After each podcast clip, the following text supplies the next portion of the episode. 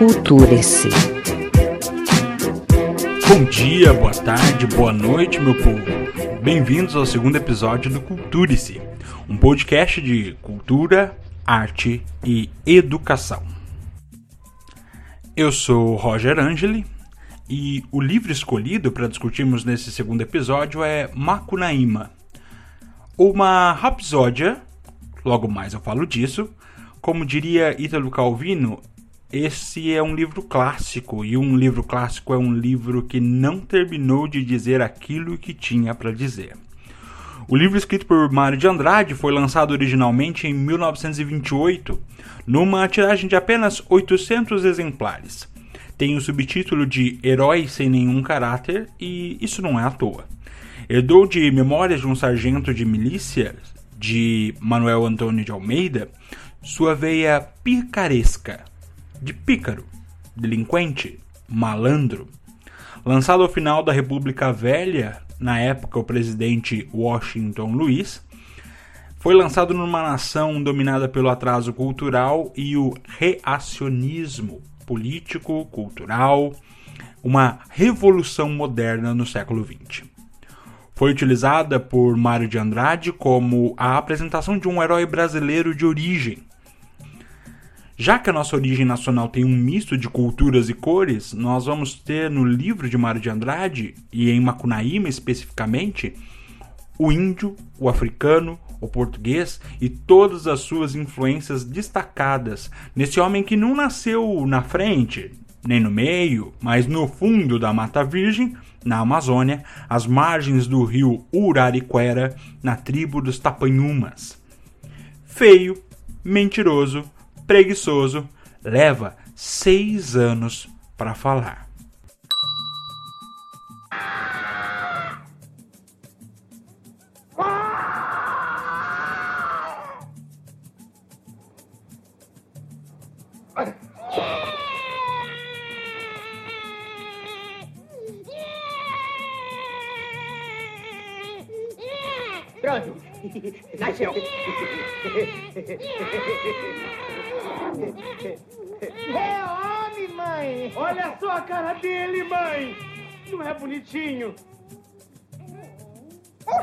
Que menino feio, danado!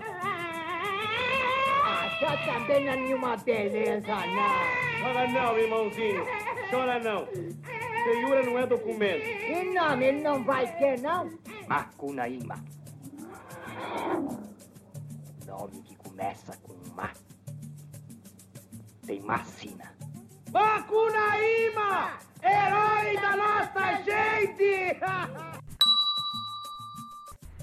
No ano de 1928 foi publicada uma das mais importantes obras da literatura nacional, Macunaíma, o herói sem nenhum caráter de Mário de Andrade. Escrito em aproximadamente uma semana, no mês de dezembro de 1926, e revisado no ano seguinte, o livro nos conta as aventuras da personagem Macunaíma em busca da famosa pedra Muiractã. Entre as muitas influências e temas, para escrever o livro, Mário de Andrade utilizou como matéria-prima seus aprofundados conhecimentos sobre o folclore brasileiro e a cultura indígena. Uma das mais citadas influências que recebeu o autor foi a pesquisa etnográfica sobre as populações indígenas da América do Sul, feita pelo alemão Theodor Koch Kruimberg. Os relatos dessas pesquisas de campo foram utilizadas por Mário de Andrade para a composição de Macunaíma. Entre os vários exemplos possíveis, podemos citar as aventuras vividas pelo protagonista e seus irmãos, que são inspiradas nos mitos que o próprio etnólogo alemão citou durante sua pesquisa. Essa utilização da temática indígena vai configurar aqui um plano, um projeto nacional da época do modernismo, do início do modernismo no século XX, pela busca dos valores nativos brasileiros. Um outro exemplo é, disso tudo é a aproximação entre o discurso literário e a linguagem oral. Ou melhor, entre a linguagem literária, aquela linguagem da escrita, e a fala cotidiana. Construções têm algumas frases como já tinha muita gente lá, porém jacaré abriu, nem eles, e tô abrindo. São típicas da fala, mas ao mesmo tempo são usadas largamente pelo autor. Assim, ao lado dos valores nacionais, há também uma busca pela valorização dessa língua cotidiana falada no Brasil. No período romântico, no século XIX, esse tema também foi utilizado na literatura. Um exemplo bastante conhecido é o do escritor José de Alencar, que, para escrever Iracema, utilizou a temática indígena e problematizou a questão da língua falada no Brasil. Esses autores, lá do romantismo, utilizaram o folclore brasileiro e a linguagem brasileira da época na tentativa de criar um meio de expressão nacional que servisse para afirmar a identidade brasileira. Quando a gente pensa no foco narrativo, a obra de Mário de Andrade é narrada em terceira pessoa, ou seja, o narrador não participa da história como um personagem. Por isso, o narrador pode estar em uma posição de observador, pois ele conhece tudo sobre o enredo e as personagens, sabendo, por exemplo, suas emoções e sentimentos. Esse tipo de narrador é chamado de narrador onisciente. Ouçamos um trecho dessa aventura. No fundo do Mato Virgem nasceu Macunaíma, o herói de nossa gente. Era preto retinto e filho do medo da noite. Houve um momento em que o silêncio foi tão grande escutando o murmurejo do Urariquera que a Índia Tapanhumas pariu uma criança feia. Essa criança é que chamaram de Macunaíma. Esse trecho é o trecho de abertura do livro da obra Macunaíma. Ali nós conseguimos ver já algumas influências dessa miscigenação, dessa mistura étnica que Mário de Andrade queria relatar. Nós temos então um mato virgem em que nasce um herói, preto retinto, filho do medo da noite. A gente ouve ali o murmurejo do Urariquera, que era um rio que passava pela região, e nós temos a tribo Tapanhumas, que é a tribo de origem de Macunaíma. Meu avô, dá um pedaço de carne pra me comer? Tô sim, meu neto.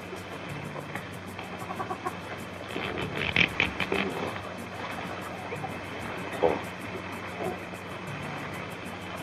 O que, que você tá fazendo aqui nessa capoeira, rapaz? Nada. Passeando. Não diga. Pois é, passeando. Por acaso você não sabe qual é o caminho da minha casa, não sabe? Hum? Tu vai por aqui, ó. Vai por aqui. Passa na frente daquele pau, quebra a mão esquerda, vira e volta pra cá. Tá.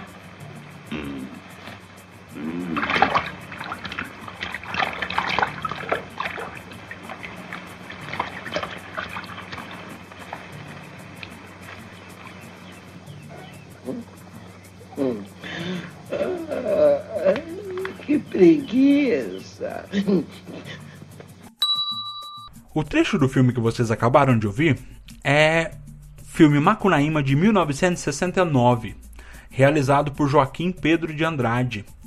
É um dos filmes que traz uma onda tropicalista do final da década de 60, início da década de 70, que traz um pouquinho dessa visão colorida, mágica e também de discussão sobre o que é a identidade nacional na época. Pois bem, retomando um pouquinho da leitura, a gente vai ter a visão do narrador. A visão do narrador é o que chamamos de foco narrativo. Sobre isso é interessante notar que em Macunaíma esses focos se misturam.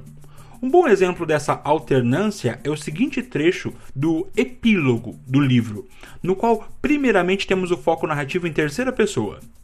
Tudo ele contou. e logo em seguida em primeira pessoa. E eu fiquei para vos contar a história. Vamos ouvir esse trechinho. Tudo ele contou para o homem e depois abriu asa rumo de Lisboa.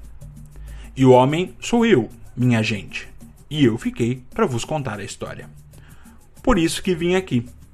Me acocorei em riba dessas folhas, catei meus carrapatos, ponteei na violinha e em toque rasgado botei a boca no mundo, cantando na fala impura as frases e os casos de Macunaíma, herói de nossa gente. Se nós notarmos aqui, temos uma mistura entre o que é o narrador, que ao final depois a gente vai descobrir quem é, e a pessoa que nos conta a história. Então temos uma mistura entre terceira pessoa que nos conta e essa primeira pessoa que no final relata estar contando algo que ouviu de alguém. Assim como os contos populares todos, né, oriundos de todas as culturas, em que o contar para o outro, o narrar para o outro desde a antiguidade, tem sido a produção literária inicial e a criação dessa identidade cultural através das histórias que vão se passando de gerações para gerações. Aqui nós temos uma representação talvez do nosso autor verdadeiro, Mário de Andrade, escutando as muitas histórias que eram contadas para ele a respeito da cultura brasileira.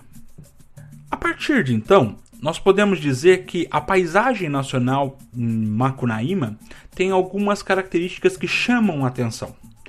Por exemplo, a presença de paisagens e traços culturais tipicamente brasileiros as referências geográficas, a linguagem e as lendas e mitos são algumas das coisas que trazem para o livro traços da nossa cultura. Vamos ouvir esse trecho seguinte do capítulo A Francesa e o Gigante. O herói teve medo e desembestou numa chispada mãe parque adentro. O cachorro correu atrás. Correram, correram, passaram lá rente à ponta do calabouço tomaram rumo de Guajará-Mirim e voltaram para leste. Em Itamaracá, Macunaíma passou um pouco folgado e teve tempo de comer uma dúzia de manga jasmim que nasceu do corpo de Dona Sancha, dizem. Esse herói traz então aí pra gente uma identidade nacional. Muitos críticos e leitores de Macunaíma apontam que o herói traz consigo características que são comuns também ao brasileiro. Mas quais seriam esses traços? Eles representariam o brasileiro mesmo? Ao terminar de ler a obra, a gente poderia se perguntar, por exemplo, afinal, Macunaíma é a representação do brasileiro? Vamos para mais um trecho. Já na meninice fez coisas de sarapantar. De primeiro passou mais de seis anos não falando. Se o incitavam a falar, reclamava. Ai, que preguiça! Podemos tirar desse trecho algumas informações sobre Macunaíma. Ele é negro índio, e sabemos que depois fica branco, preguiçoso e esperto. Ao longo do livro, outras características surgem. Além disso, a personagem constantemente, por exemplo, vai tirar proveito de diversas situações sem se preocupar com os outros. Somos inclinados a perguntar se Makunaíma é verdadeiramente um herói. Vamos ver esse trecho seguinte do capítulo Si, Mãe do Mato. A Icamiaba não tinha nenhum arranhãozinho e cada gesto que fazia era mais sangue no corpo do herói, soltando berros formidandos que diminuíam de medo os corpos dos passarinhos. Afinal, se vendo nas amarelas, porque não podia, mesmo com a camiaba, o herói deitou, fugindo, chamando pelos manos. Me acuda, senão eu mato! Me acudam, senão eu mato! Se formos observar os aspectos formais da obra, vamos refletir um pouco sobre as tentativas de definir que tipo de texto é Macunaíma. Uma das definições mais aceitas é a de que a obra é uma rapsódia. O próprio Mário de Andrade definiu a obra como uma rapsódia. Mas o que seria então essa rapsódia? E por que, que Macunaíma pode ser chamado de rapsódia? A rapsódia era definida como uma narrativa popular, oral, que na Grécia era transmitida em forma de canção. A rapsódia, que conta histórias lendárias e folclóricas, é um tipo de canto épico e sua divulgação era feita por artistas populares, denominadas rapsodos, que percorriam várias cidades se apresentando. Os rapsodos também se dedicavam a declamações de poemas, principalmente as epopeias, que contavam as histórias dos heróis das nações que lutavam e tentavam regressar para sua pátria. Pois bem, a partir daí podemos ver algumas influências. A influência do estudo de música por Mário de Andrade em utilizar a rapsódia como uma referência e misturar um pouco do que é a linguagem musical com a linguagem escrita é importante. Ao mesmo tempo, a rapsódia tem um caráter de misto, de mistura de vários gêneros, de vários tipos. Se pegarmos a obra de Mário de Andrade, Macunaíma, vamos notar que temos ali cartas, temos relatos, temos inclusive uma, um relato épico de viagem ou diários de viagem, e além de tudo é uma narrativa. E se formos ainda mais profundos, podemos dividir cada capítulo como um conto diferente sobre a vida desse herói. É possível então considerar Macunaíma uma rapsódia porque a sua narrativa está repleta de referências e lendas indígenas, possui um caráter folclórico e tem características da linguagem oral. Além disso, retrata a saga de um herói. Porém, é na presença desse herói que a gente vai ter uma complicação quanto ao gênero de Macunaíma. Na Rapsódia clássica, o herói é representado por suas virtudes. E é isso, então, que vai demonstrar e exaltar as qualidades da nação. Já em Macunaíma, nós temos um herói sem caráter algum, que desvirtua, inclusive, qual é a noção de ser herói dentro da nossa nação. Se é que não é essa a intenção do Mário de Andrade, né? Não encontramos em Macunaíma as virtudes e os outros aspectos definidores de um herói épico. Pensando na estrutura da obra, encontramos também uma outra diferença importante entre as rapsódias e o livro do Mário de Andrade. A obra é escrita em prosa e as rapsódias eram escritas em verso. Se formos pegar um pouquinho sobre o que é epopeia, nós vamos ter então ali extensas narrativas, originalmente escritas em versos, que exaltam grandes feitos de um herói que passa por grandes provações e dificuldades em uma aventura. O herói ali, na epopeia clássica, reúne em si os valores e qualidades de um povo ou país, sendo considerado um exemplo de perfeição para determinada cultura. Será que podemos encontrar isso tudo em Macunaíma? Fica aqui uma questão. Se formos falar sobre a apresentação do tempo e do espaço no livro, Macunaíma também chama atenção. Os deslocamentos geográficos das personagens são muitos e acontecem de uma forma rápida e súbita. Macunaíma muda de lugar, viaja e foge de monstros que o perseguem em um piscar de olhos. Um exemplo: quando o herói é perseguido pela velha Seiyusi, eles passam por diversos lugares do país em um curto espaço de tempo. Essas mudanças súbitas causam uma sensação de velocidade da narrativa, bastante semelhante à estrutura cinematográfica. No cinema, as cenas podem mudar rapidamente, alternando de forma brusca o desenrolar da história. O mesmo acontece em Macunaíma, quando o autor se utiliza desse recurso na literatura que são típicos do cinema. Inclusive, quando ele é adaptado né, por Joaquim Pedro de Andrade, nós vamos notar muito bem como funciona essa linguagem do livro dentro da adaptação cinematográfica. Agora, algumas curiosidades importantes aqui. Macunaíma foi transposta também para o teatro, além do cinema. Foi encenado pela primeira vez em 1978 no Teatro São Pedro, em São Paulo. A peça, na época, foi dirigida por José Antunes Filho. Macunaíma também teve algumas é, produções musicais relacionadas a ele. Nós temos um samba da Portela, cantado por Clara Nunes numa versão magnífica, que conta a história de Macunaíma.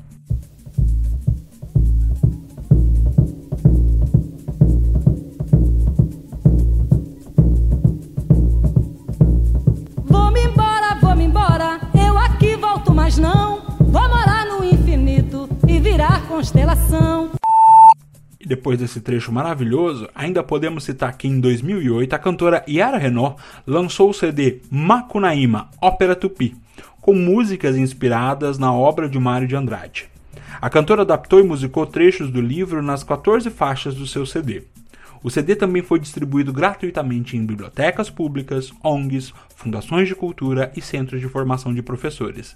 Inclusive está inteiramente disponível no YouTube para quem quiser procurar.